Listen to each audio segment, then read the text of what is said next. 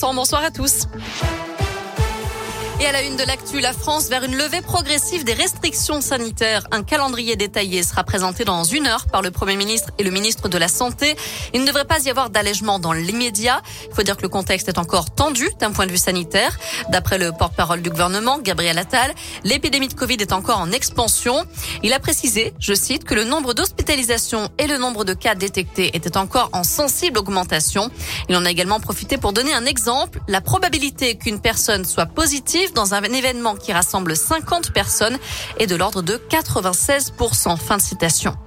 Ces chiffres inquiétants dévoilés aujourd'hui par le ministre de l'Intérieur, 534 faits de menaces graves contre des élus ont été recensés depuis le mois de juillet, des menaces directement liées au rejet des mesures sanitaires. Dernier exemple en date dans la région, le député en marche de la Saône-et-Loire, euh, Benjamin Dirks, a reçu des mails menaçants dans la nuit de mardi à mercredi. Menaces aussi reçues quelques jours auparavant par Olga Givernet, députée en marche de l'Ain, et Charles de la Verpillière, député Les Républicains du même département. Gérald Darmanin, lui, a dit craindre des menaces physiques autre chiffre dans l'actu, moins de 2% des enseignants ont fait grève aujourd'hui, d'après le décompte du ministère de l'Éducation nationale. Ils étaient plus de 30% jeudi dernier.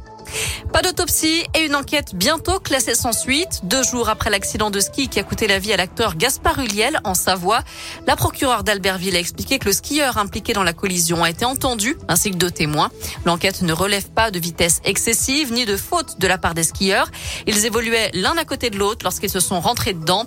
À ce stade, difficile de dire si c'est le choc ou la chute qui a entraîné la mort de l'acteur, d'après Anne Gache. Quoi qu'il en soit, aucune responsabilité ne devrait être engagée. On passe au sport au biathlon avec la sixième place de l'Indinois Simon Détieux tout à l'heure sur l'individuel à Antols Anterselva en Italie. Un résultat qui malheureusement lui fait perdre le petit globe de l'épreuve de Coupe du Monde au bénéfice de Tariebeu.